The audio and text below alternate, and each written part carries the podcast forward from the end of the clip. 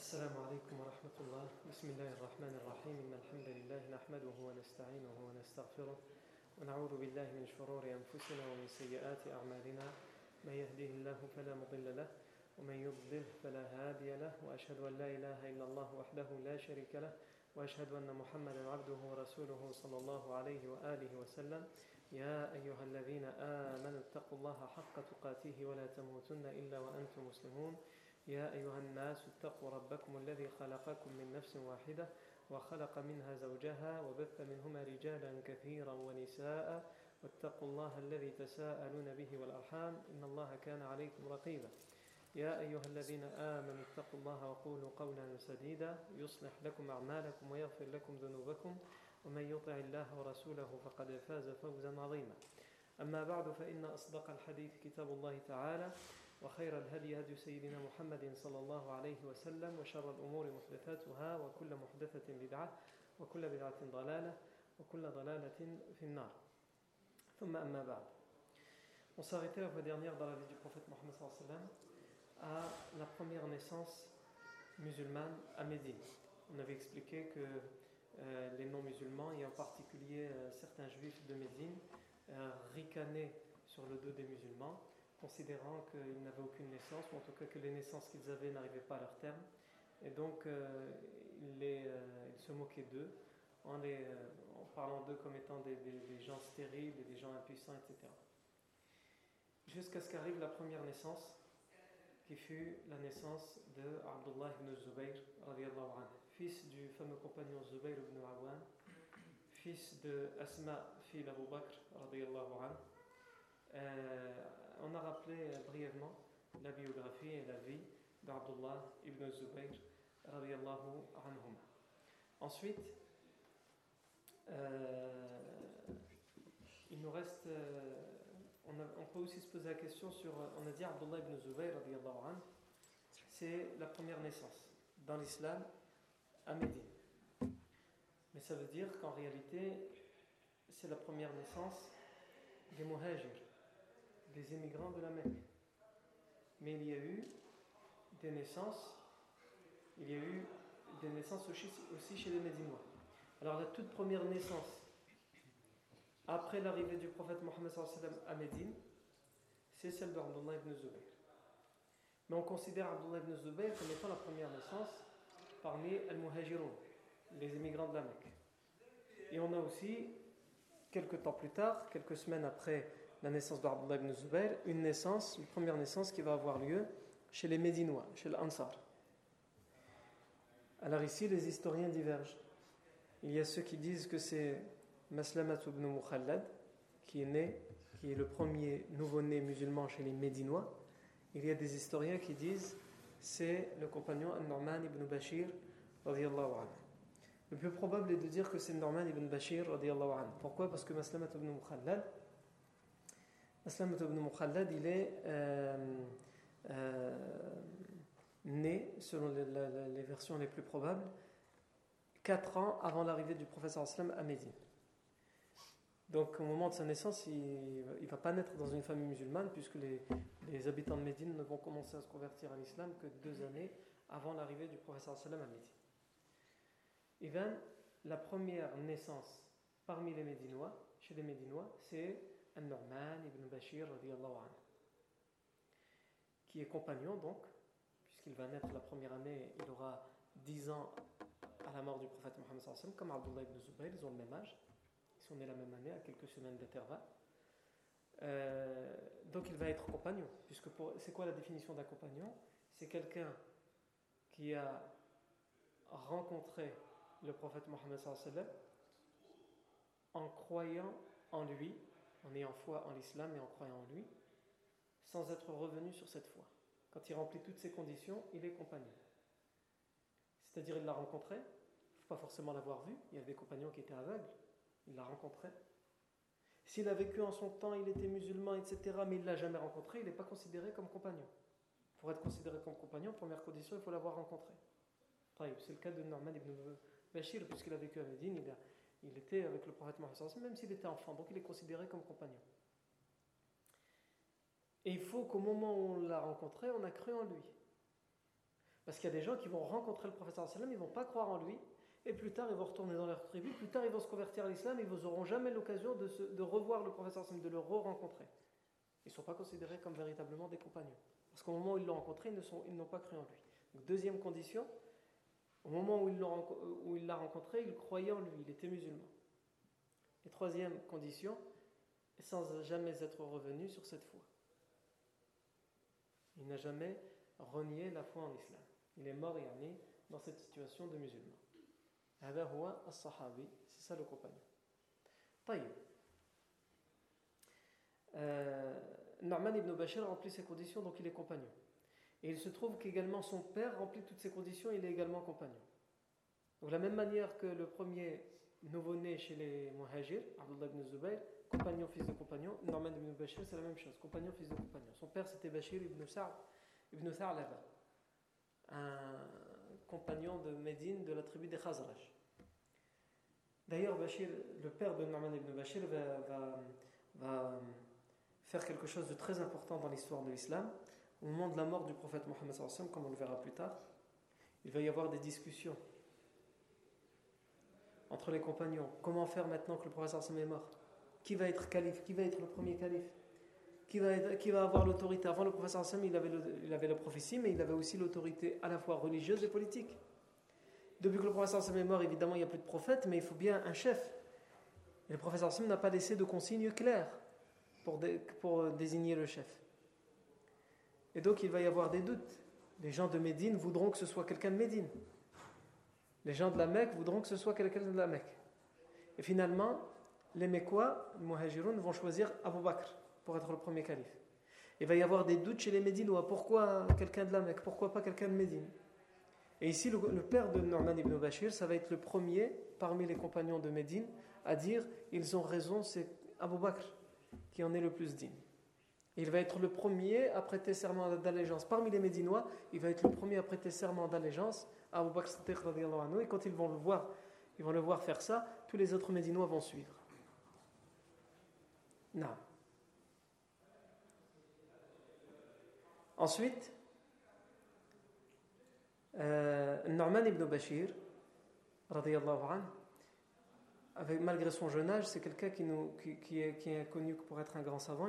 Il, nous rapporte, il a rapporté dans les ouvrages du hadith, il y a 114 hadiths qui sont rapportés de Norman ibn Bashir. 114 faits, 114 informations du prophète Mohammed qui nous sont rapportés par qui? Par ce compagnon Norman ibn Bashir radiyallahu anhu. Norman ibn Bashir est quelqu'un de quelqu'un qui, qui, va, qui va aussi avoir des, des, un rôle important après la mort du professeur Sam, puisqu'il quand le professeur Sam meurt, il n'a que 10 ans. Donc son rôle, il va prendre toute sa place après la mort du professeur Sam à travers sa science et à travers son importance. On sait par exemple, au moment du troisième calife, Uthman ibn Affan, quand Uthman ibn Affan va être assassiné, vous savez, Uthman ibn Affan, il va être assassiné sauvagement. À un tel point que son épouse Naïla, elle va essayer de s'interposer elle va tendre les bras pour empêcher les agresseurs de l'assassiner. Et sans aucune pitié, ils vont lui, euh, en, frappant vers Uthman, ils vont trancher ses doigts. Elle va avoir les doigts tranchés et Uthman va être assassiné à coups de sabre. Ensuite, après l'assassinat de Uthman ibn Affan, Ali est désigné calife. la première chose qu'il cherche à faire, c'est avoir l'allégeance de tous les musulmans pour unifier les musulmans et ensuite venger Mais Naïla, l'épouse de Uthman, anha, va prendre le qamis, la tunique de Uthman ensanglantée. Elle va prendre ses bouts de doigts qui ont été tranchés, les mettre dans cette tunique ensanglantée de Uthman. Elle va les donner à Nu'man ibn Bashir. Et elle va lui dire Va en Syrie. Parce qu'en Syrie, il y a un gouverneur, le préfet de Syrie qui avait été nommé auparavant, c'était, il avait été nommé d'ailleurs dès le, calife de, le califat de Omar ibn al-Khattab, c'est Muawiyah, le compagnon Muawiyah ibn Abi Sufyan. Muawiyah ibn Abi Sufyan est un cousin de Uthman. Donc elle va lui dire Va voir Muawiyah ibn Abi Sufyan et montre-lui cette tunique, afin qu'il fasse le nécessaire pour réclamer vengeance pour mon mari Uthman. Et donc cette histoire de la tunique est, est très connu, mais peu de personnes savent que c'est ce compagnon Norman ibn Bashir dont on parle aujourd'hui qui va amener cette tunique à Muawiyah ibn Abi Sufyan. Muawiyah ibn Abi Sufyan, il a d'un côté les gens officiels qui sont envoyés par Ali qui lui demandent de prêter serment d'allégeance pour Ali, et de l'autre côté, la femme de Uthman qui dit Tu es le seul après lui qui peut être euh, légitime pour demander, réclamer la vengeance. Parce que tu es le dernier de sa famille, le cousin le plus proche de Uthman. Il va brandir, Muawiyah ibn Abi Sufyan va réunir les habitants de la Syrie, il va monter sur le même bar et il va brandir cette tunique ensanglantée. Il va se mettre à pleurer et à réclamer que les gens l'aident et le soutiennent pour euh, avoir la vengeance de Othman. Et c'est là que vont commencer les dissensions. Muawiyah ibn Abi Sufyan ne veut pas être calife. Mais la seule chose qu'il dit, c'est avant d'exiger de nous qu'on prête serment d'allégeance pour quiconque, il faut d'abord punir les agresseurs. Et Ali ibn Abi Talib dit si on punit les agresseurs sans d'abord unifier les musulmans, eh bien ça va causer encore plus de troubles. Et là, ça ne va pas être une personne qui va être assassinée, mais il va y avoir des guerres. Donc c'est une question juste de stratégie et d'ordre. Et ça va, malheureusement, ça, ça va créer de la dissension entre les compagnons, il va y avoir des batailles, etc. Norman ibn Bashir va même assister à la bataille de Safin entre Muawiyah, et son camp et Ali anhu et son camp.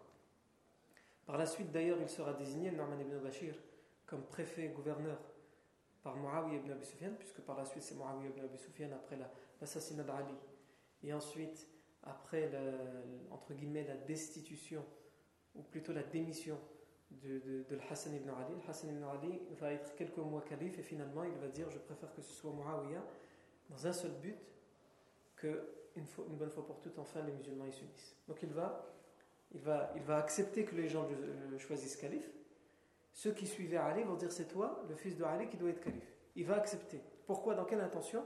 Dans l'intention de rester quelques mois et, après de dire à ces gens-là vous m'avez donné serment d'allégeance, vous me devez obéissance, eh bien je vous ordonne à tous de prêter serment d'allégeance à Muawiyah ibn Abi Sufyan. Et moi, moi-même je le fais pour unifier les musulmans. Et puis quand Muawiyah ibn Abi Sufyan sera calife, il va désigner Norman ibn Bashir comme gouverneur, euh, selon certaines versions, au Yémen. Ensuite, en Irak, dans le sud de l'Irak, Al-Koufa, dans la ville qui s'appelle Koufa.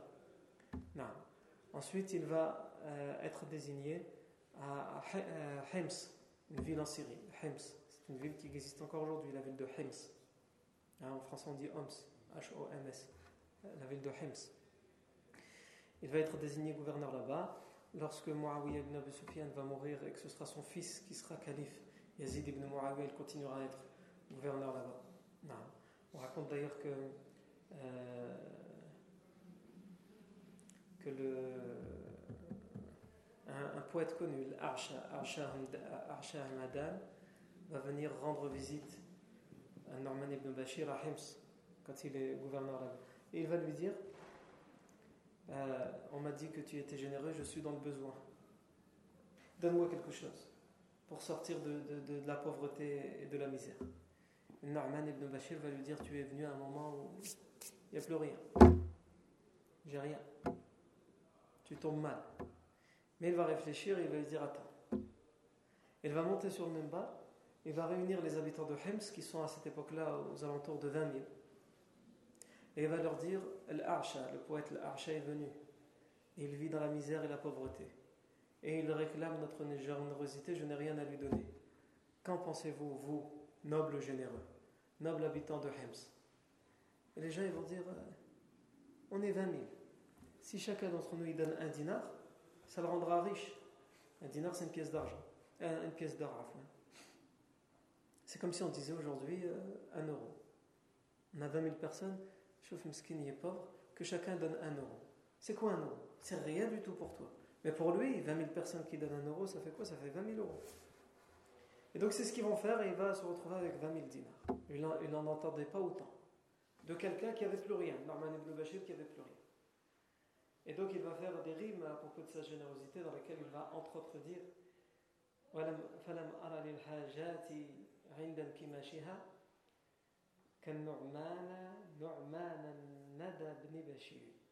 Je n'ai pas vu au moment où j'étais tant dans la nécessité et le besoin, et je me recroquevillais de faim et de misère et de pauvreté, quelqu'un d'aussi généreux que Norman ibn Bashir, lui qui est la rosée du matin. Non. Et ensuite, Norman ibn Bashir, pour euh, résumer brièvement sa biographie pour la terminer, Norman ibn Bashir, an, vous vous rappelez, on a parlé de la semaine dernière, c'était qui le premier nouveau-né? Abdullah ibn Zubayr. Et on avait dit, quand on avait parlé de sa biographie, qu'Abdullah ibn Zubayr, à un moment, il va être désigné calife. Et ensuite, la dynastie des Omeyyades, avec le ibn Yusuf, ils vont encercler hein, la, Mecque et il va finir par être tué et décapité. Eh bien, il faut savoir que lorsque la plupart des pays comme le Hijaz, la péninsule arabique, le Yémen, l'Irak et l'Égypte prêtent serment d'allégeance à Abdullah ibn Zubayr contre les Omeyyades en Syrie, Norman ibn Bashir, qui était un gouverneur des Omeyyades, à ce moment-là, va décider lui aussi de donner serment d'allégeance à Abdullah ibn Zubayr parce qu'il considérera qu'il en est à ce moment-là le plus digne. Et donc il va prêter serment d'allégeance à Abdullah ibn Zubayr. Et donc lui aussi, Norman ibn Bashir va être assassiné parce que euh, les Omeyyades vont considérer, les vont considérer qu'il a trahi et qu'il s'est rebellé à tort contre eux. Donc il va être tué et lui aussi il va être décapité. Et d'ailleurs sa fille elle va faire euh, une oraison euh, funèbre dans laquelle elle va dire, y a un poème, des rimes pour parler de l'assassinat de son père et elle va dire euh, non.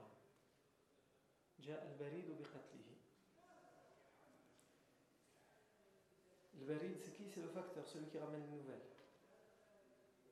Ja'a barid le facteur, le postier, Ja'a est venu avec la nouvelle, l'information de son assassinat. Ya lal kilab al Oh les chiens aboyants. En parlant de ceux qui l'ont assassiné. Le facteur est venu, le messager est venu pour m'informer de sa mort, de, son assassinat. Oh les, les, les chiens les chiens aboyants.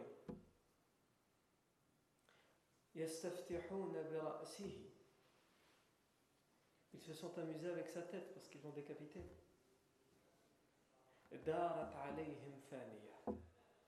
Mais un à un, ce sera à leur tour parce que cette, cette, demeure elle est éphémère. Un à un, ils vont mourir. Ils peuvent, l'avoir assassiné, eux aussi ils vont, finir par mourir et, devront aller rendre des comptes. جاء البريد بقتله يا للكلاب العاوية يستفتحون برأسه دارت عليهم ثانية فلا أبكين مسرة ولا أبكين علانية Bien sûr, on l'empêchait de faire ses rimes. Et on l'empêchait de pleurer même en public la mort de son père, puisqu'il était considéré comme un traître.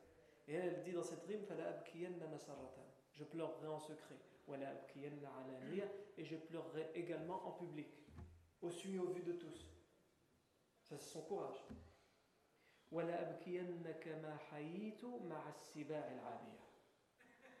Et je continuerai à pleurer tant que je serai vivante face à ces prédateurs voraces et hostiles. Ceux justement qui l'ont assassiné, qui l'empêchent à elle de pleurer son père. Et ça, c'est connu euh, dans la littérature arabe, dans la poésie arabe, ce qu'on appelle euh, ar-rafa, l'oraison funèbre. Quand quelqu'un meurt, on fait un poème pour parler de lui, comment il était, etc. Et les poètes, depuis tout temps, même pendant la jahiliya, avant l'islam et après l'islam, ils se font la concurrence dans les meilleurs arafat, les meilleures oraisons funèbres. C'est là où on voit le talent des poètes.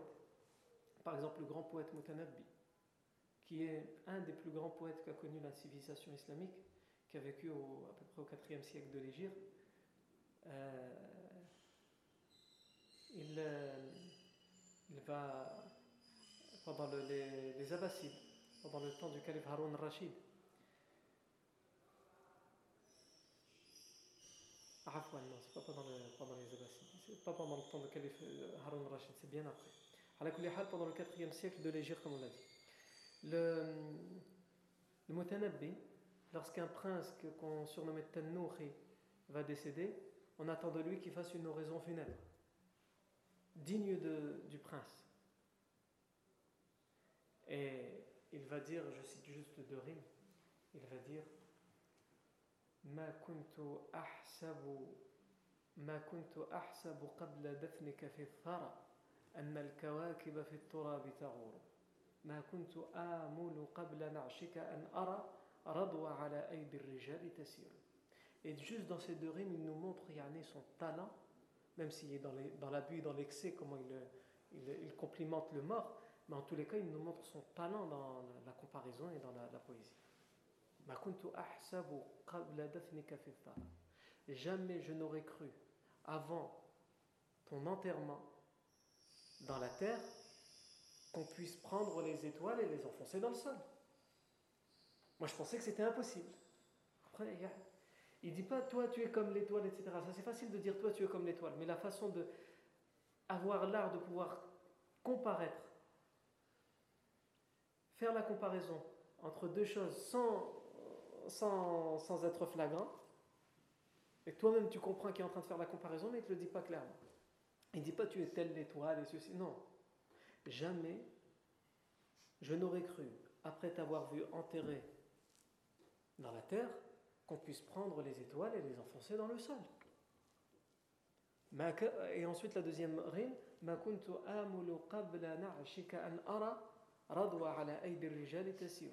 et jamais, jamais je n'aurais même convoité, espéré, avant de voir ton arche. Le arche, c'est la chose, euh, sorte de cercueil dans lequel on transportait le corps, mais après le corps était enterré avec son linceul. Et, euh, ça existe encore dans nos pays d'origine. A quelque chose en, bois comme ça, on met dedans le corps, et ensuite on, l'en sort pour, euh, on appelle ça le narche, le lit du cadavre. Et jamais je n'aurais pu même espérer, avant d'avoir vu ton cadavre posé sur le, sur le bois, dans le cercueil, jamais je n'aurais pu espérer voir la montagne de Radwa. Radwa, c'est une grande montagne à côté de la Mecque. transportée sur les, par les mains des, hommes. Que les puissent pouvoir imaginer que les hommes ils puissent prendre la montagne de Radwa, jamais j'aurais pu imaginer. Pourtant, je l'ai vu devant mes yeux. Non. Ça, c'est le, talent des, poètes. Et une des oraisons funèbres aussi les plus, les plus connues et les plus célèbres à étudier, à mémoriser, à méditer, c'est celle de Abul Baqa al-Rindi, le poète andalou Abul Baqa al-Rindi, qui a vécu lui à l'époque où les villes andalouses musulmanes tombaient entre les mains des chrétiens une à une. Et les gens fuyaient, les filles étaient violées, il le raconte comme ça dans son oraison funèbre, les filles violées, les hommes capturés, vendus en tant qu'esclaves, les hommes assassinés, etc. Et c'est quelque chose de long, euh, on ne peut pas la citer en entier, mais par exemple, il dit entre autres, quand il parle des villes, parce qu'il y a même des villes andalouses dont on ne connaît pas le nom musulman, mais on les retrouve dans son poème. Dans son poème. On connaît leur nom européen aujourd'hui, mais elles avaient un nom musulman. Il dit Dahal jazirata amrun la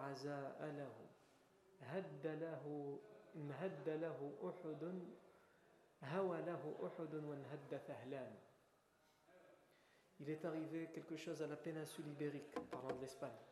Il est arrivé quelque chose à la péninsule ibérique. La Aucun deuil ne peut nous le faire oublier. C'est le fait qu'elle soit partie entre les mains des chrétiens, des rois catholiques d'Espagne. Il est arrivé quelque chose à la péninsule arabique pour lequel aucun deuil ne pourra effacer. Uhud, à cause de ce qui est arrivé, la montagne de Uhud, elle est tombée. Et la montagne de Thahlan, c'est aussi une grande montagne en Arabie Saoudite, dans la péninsule arabique, elle s'est fracassée quand elle a su ce qui s'est passé en Espagne, en Andalousie. Ensuite, il dit Demande donc à Balansiya, en parlant de la ville de Valence. Valencia. Demande à la ville de Valence, elle te dira ce qui est arrivé à la ville de Murcia.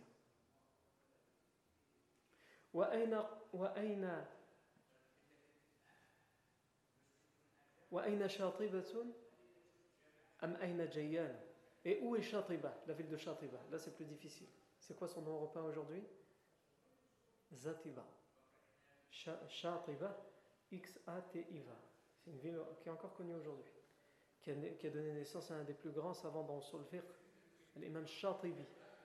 Pourquoi on l'appelle Shatibi Parce que c'est un, habitant de Shatiba.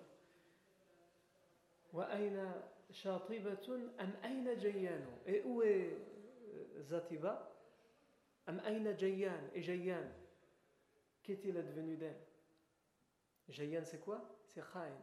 G-A-E-N. Jayyan, son nom d'origine musulmane. وأين قرطبة دار العلوم Et où est Cordoba Cordoba, Cordoue, la ville des sciences. دار العلوم فكم من عالم قد سما فيها له شان Combien de savants y a vécu et il avait une grande importance. Et c'est vrai, quand vous prenez les, les, ouvrages qui vous parlent des biographies des savants, quand vous arrivez dans la table des matières, vous cherchez les, les noms. Quand vous arrivez le, dans la table des matières à la lettre Qaf, vous avez facilement 3-4 pages où il y a tous les noms Qurtubi, Qurtubi, le, Cordoue, le, le Cordouzien, il y en a celui qui vient de Cordoue. Et il y en a plein comme ça. C'était une ville connue pour la science, pour euh, former des savants. وأين قرطبة دار العلوم فكم من عالم قد سما لها فيها, فيها له شان Et ensuite il dit وأين حمص وما تحويه من نزه وعذبها ونهرها العذب ونهرها العذب فياض وملآن وأين حمص Et où est la ville de Hims On vient de parler il y a deux minutes de la ville de Hims. C'est où C'est en Syrie. Pourquoi il parle de cette ville Parce qu'il y a une ville en Espagne qui est appelée Hims, une ville très connue aujourd'hui. Séville. On l'appelait en arabe Ishbilia et on l'appelait aussi Himsul Andalus, la Hims de l'Andalousie. Parce que la plupart des gens qui étaient venus s'installer là avaient pour origine la ville de Hims en Syrie, donc on l'avait rebaptisée Hims. Si tu ne sais pas ça, tu ne peux pas savoir que dans la rime, il parle de la ville de, la ville Séville, Ishbilia. Pour toi, Hims, c'est la ville en Syrie. Et où est Qu'est-il advenu de la ville de Hims, de la ville de Séville? Et tous ces beaux endroits qui étaient connus pour se détendre.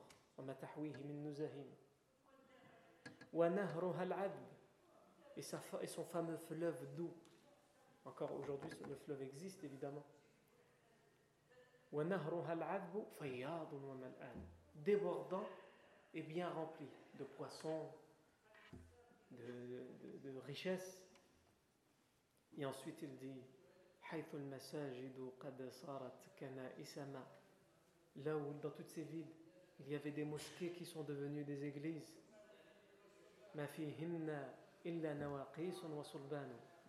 Des, des mosquées qui sont devenues des églises dans lesquelles on ne trouve que des cloches et des croix.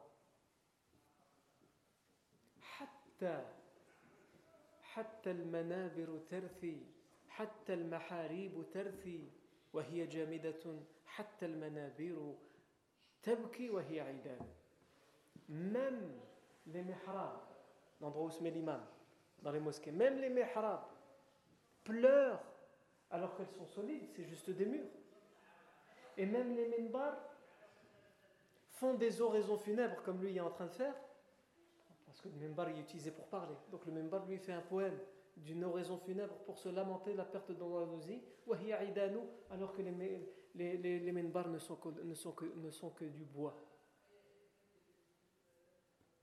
Et il termine, enfin il, il, termine pas, mais en tout cas moi je termine dans les exemples par, par, ce, par cette rime dans laquelle il dit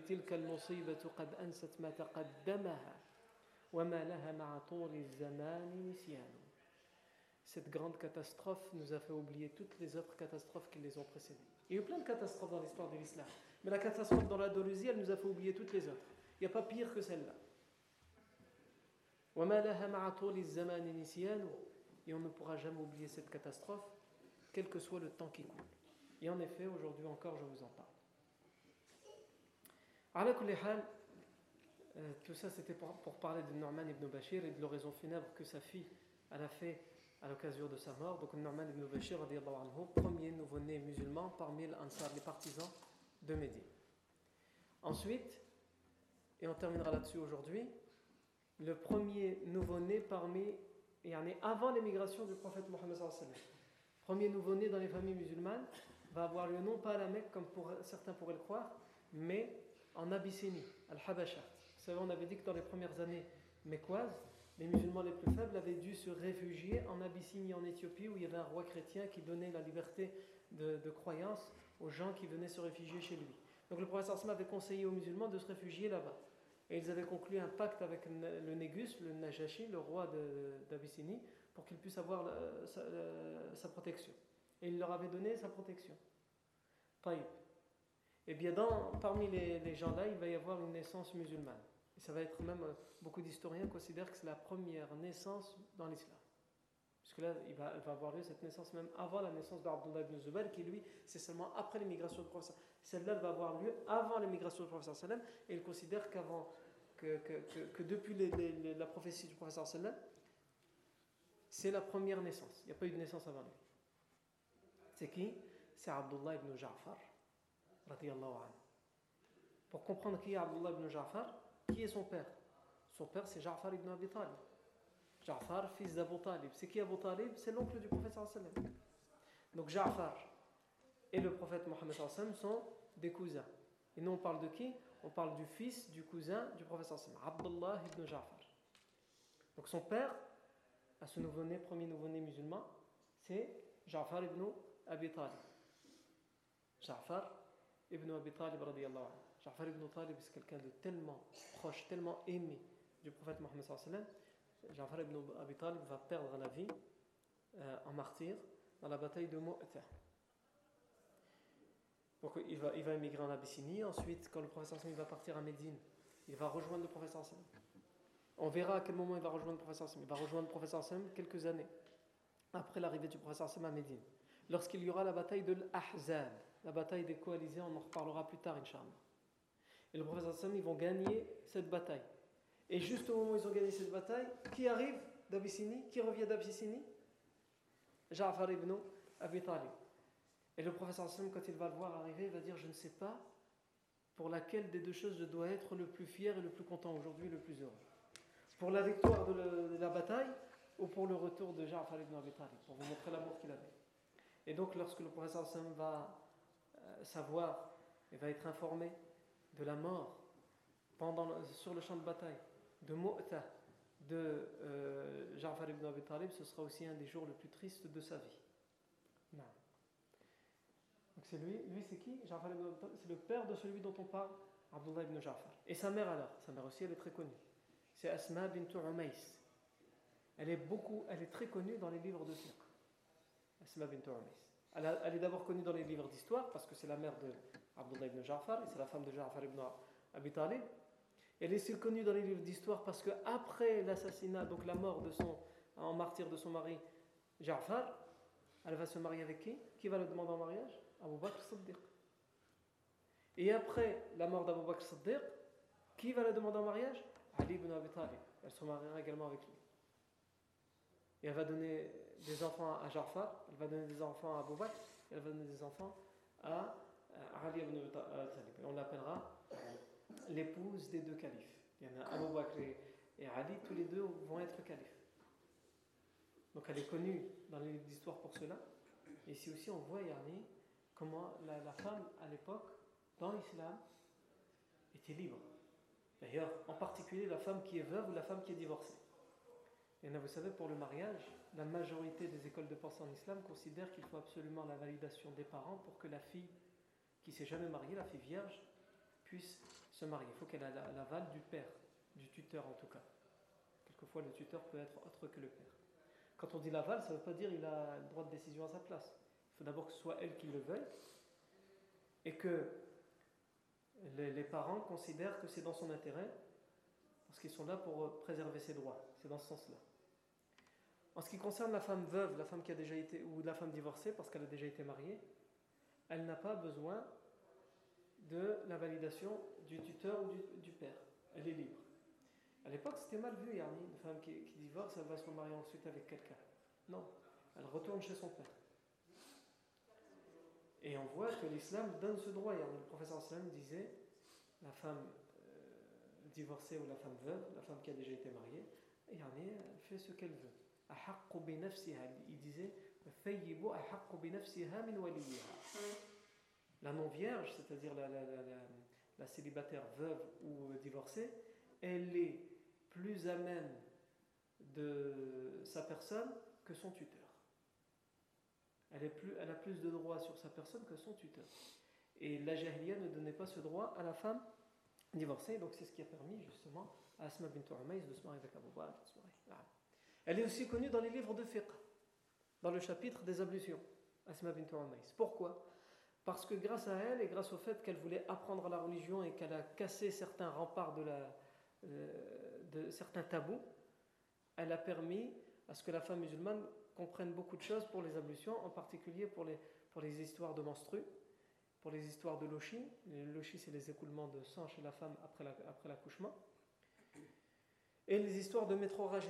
Les métroragies, c'est ni les menstrues, ni les écoulements de sang après l'accouchement, c'est des écoulements de sang, anormaux, qui ne correspondent ni aux règles, ni au lochi. Et Asma bint Umays, par exemple, lorsqu'elle était mariée avec Abu Bakr, elle va partir avec euh, Abu Bakr lors du pèlerinage d'adieu pour faire le pèlerinage avec le prophète Mohammed et il se trouve que il se trouve que Asma bint Umays en route juste à la sortie de Médine là où ils doivent se mettre en état de sacralisation c'est-à-dire à Dhul Hulayfa elle va mettre au monde le fils d'Abu Bakr Mohammed ibn Abi Bakr. C'est vous dire on, on avait parlé la semaine dernière. Asma bint Abi Bakr elle est venue enceinte elle dit j'ai quitté la Mecque pour Médine pour faire l'immigration et j'étais euh, à terme de ma grossesse. Et dès qu'elle arriva à Quba, elle n'était pas encore arrivée à Médine, juste à l'arrivée à Quba, elle a mis au monde Abdullah ibn Zubayr. Et là, on parle de Asma bint parce que la semaine dernière, quand j'ai pris l'exemple de Asma bint Abu pour vous dire les femmes de l'époque. Il n'y a pas que, c'est pour vous montrer que ce n'était pas que une. Asma bint Umays, elle décide d'aller faire le pèlerinage. Pas en avion, hein. Pas Amina dans des, dans des tentes climatisées. Elle décide alors qu'elle est euh, euh, enceinte. Et donc, pratiquement à terme, donc elle sait qu'elle va mettre au monde probablement pendant le pèlerinage, et elle met au monde à la sortie de Médine. À la sortie de Médine, il doit y avoir un, peu plus d'un jour de, marche, là où ils sont à Dhul Et elle met au monde. Et le problème, c'est qu'après l'accouchement, la femme euh, connaît donc les lochis, les écoulements de sang. Et on sait que la femme ne prie pas et ne jeûne pas pendant euh, ces, écoulements de sang. Et donc, euh, elle ne sait pas ce qu'elle doit faire. Est-ce qu'elle doit continuer alors qu'elle est proche de Médine pour faire le pèlerinage ou elle retourne? Et donc, elle va demander à Abu Bakr, et Abu Bakr va demander au prophète Mohammed sallam, le prophète sallam va répondre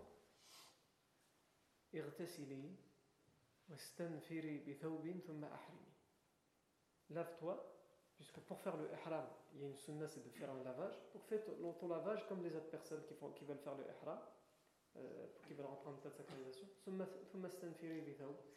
Protège-toi, il y en a des écoulements de sang, parce que c'est une impureté. Et rentre en état de sacralisation. C'est-à-dire, il y a aucun mal, tu peux faire le, le hajj. Sauf que le tawaf, elle ne peut pas le peut pas le faire, elle devra attendre qu'elle sorte de ses écoulements de sang pour faire le tawaf. Elle peut tout faire, Arafat, Mina, etc., sauf le tawaf. jeter les cailloux, elle peut. Il n'y a que le tawaf qu'elle ne pourra pas faire. Et ça, on le sait aussi grâce à Aïcha. Il y en aussi est partie avec le professeur sallam, et à un moment, elle rentre en état de sacralisation pour faire le Umrah, parce qu'on commence par le Umrah et après on fait le Hajj. Donc elle rentre en état de sacralisation pour le Umrah, pour ensuite rentrer en état de sacralisation pour le Hajj. Et le professeur Hassan va rentrer un soir dans la tente et il va trouver Aïcha en train de pleurer. Le professeur Hassan comprend pourquoi il pleure. Il dit Tu pleures parce que ta période de menstru est arrivée. Et donc ça la rend triste parce qu'elle se dit Elle ne pourra pas faire le Hajj et la Umrah. Elle dit Oui, c'est pour ça. Le professeur Hassan dit Tu ne dois pas pleurer pour quelque chose qu'Allah a décidé. Mais ne t'inquiète pas, tu peux faire tout ce que le Hajj, tout ce que le pèlerin fait. Tous les actes et les rites du pèlerinage, tu peux les faire, même si tu es en état de menstru. Sauf que, bien évidemment, comme d'habitude, la prière, tu ne pries pas. Et le tawaf également, tu ne pourras pas faire le tawaf. Le tawaf, il faudra attendre que tu sortes de ta période de menstru. Mais le hajj n'est pas annulé. Tu peux continuer, il n'y a pas de problème. Asma bint Umays aussi, une fois, elle va envoyer, elle va venir voir le professeur à la place d'une autre femme, Fatima bint Abi qui elle est touchée par les métroragies. Les métroragies, ce sont des écoulements de sang qui ne correspondent ni au menstru ni aux écoulements de sang après l'accouchement, les lochis. Donc c'est quelque chose d'anormal. C'est quelque chose qui ne s'arrête pas et c'est anormal.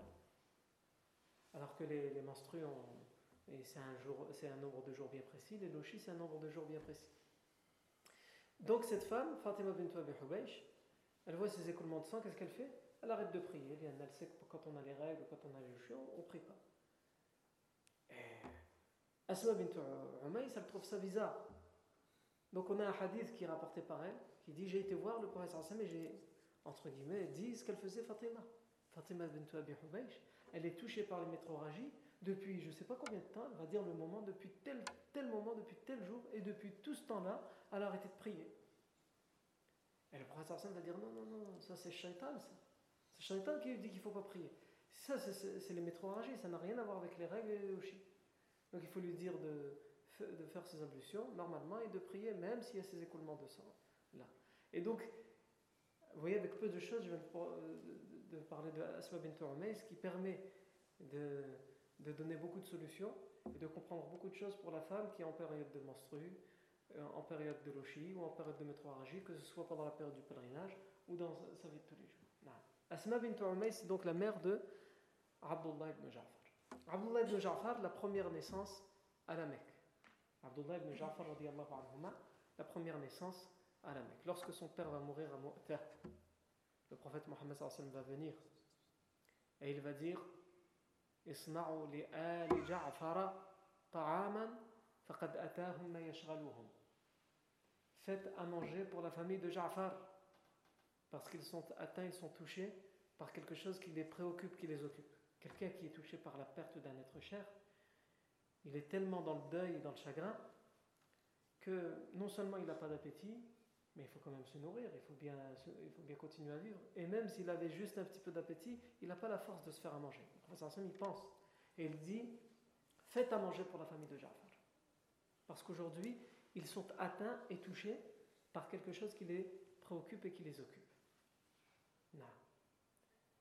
Et donc, ça, ça nous permet de savoir que la sunna, quand il y a un décès dans une famille, c'est que les gens autour, les voisins, les proches, pensent à ça et leur fassent à manger.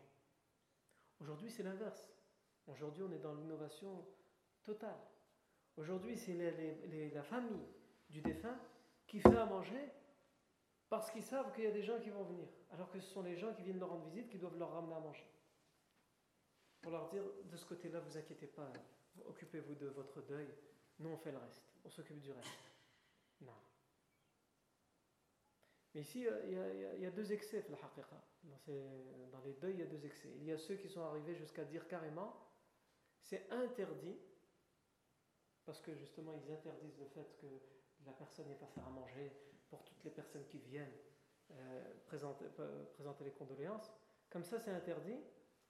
Ils en sont carrément arrivés jusqu'à interdire le fait d'aller présenter les condoléances dans la maison du défunt, de se rassembler chez lui pour lui présenter les condoléances ou d'aller dans un endroit bien précis, comme ils le font par exemple en Palestine. La, tradition en Palestine, quand quelqu'un meurt, la famille du défunt, ils mettent une tente dans, le quartier où ils habitent, et ils s'installent là, et tous les gens du quartier, les gens de la famille viennent, passent là, et viennent leur présenter les condoléances.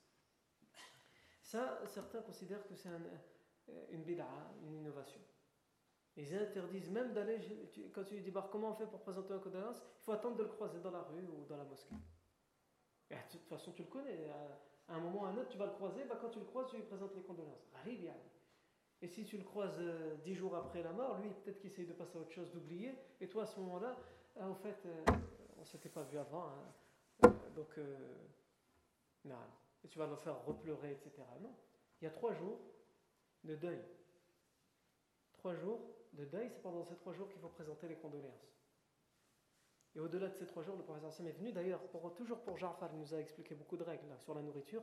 Et une autre règle, au bout de trois jours, il est venu et il a dit à sa femme à partir d'aujourd'hui, cesse de, le pleurer. Il à partir d'aujourd'hui, ça fait trois jours, passe à autre chose. Même si elle reste dans le deuil, parce qu'elle est la veuve, elle reste dans le deuil pendant quatre mois lunaires et dix jours. Elle a certaines règles à respecter. Par exemple, elle ne peut pas se remarier pendant cette période-là, etc., etc. Mais dans le fait de ne penser qu'à ça et de vivre qu'en fonction de ça, non. C'est trois jours. Non. Donc arrêtez de le pleurer au bout de trois jours. Donc ça c'est un extrême, le fait de dire non, il ne faut pas aller chez eux, ça c'est un extrême. Non. Et l'autre extrême, c'est d'y aller, d'attendre qu'on nous pose à manger. Ou d'y aller exprès à un moment où on, sait qu'il y aura à manger. Non. Là, il y a C'est interdit. Maintenant, si tu vas chez quelqu'un, tu, tu, tu présentes tes condoléances, ça doit être court et bref, et tu fais tout pour repartir, mais la personne, c'est lui vraiment qui insiste absolument pour que tu restes et te pose quelque chose, etc. On va pas aller jusqu'à parce qu'il y en a qui vont jusqu'à interdire même ça. Dans ce cas de, cas de figure, toi, tu as tout fait pour partir, tu as été très bref, etc. C'est la personne qui insiste parce que ça lui fait du bien que tu restes, elle veut absolument que tu restes, elle te pose un verre de thé ou un verre de café ou à manger. Et il y en a qui disent attention, c'est haram ce que tu vas manger. Ah non, c'est aussi un extrême. Non. Alors certes, il se base sur un texte d'un prédécesseur pieux, mais ce texte a été affaibli par un certain nombre de spécialistes des chaînes de transmission. Non. Donc c'est ni dans cet extrême ni dans l'autre. Pourquoi je parlais de ça? C'est pour parler d'Abdullah ibn Ja'far. Il faut qu'on termine avec Abdullah ibn Ja'far. Abdullah ibn Ja'far, euh, lorsque son père va mourir, le professeur va faire des invocations pour Abdullah. Et va demander à Allah la bénédiction pour lui. Tout comme Allah va demander à ce qu'il vive euh, hamidan. Et il va dire à sa mère, il vivra sayarishu hamidan wa sayamutu shahidan il va vivre tout en louant Allah Azzawajal, c'est-à-dire qu'il aura plein traits, il va vivre dans, dans, dans l'aisance, et il va mourir en martyr. Et en effet, il mourra, Abdullah ibn Ja'far, anhuma, en martyr.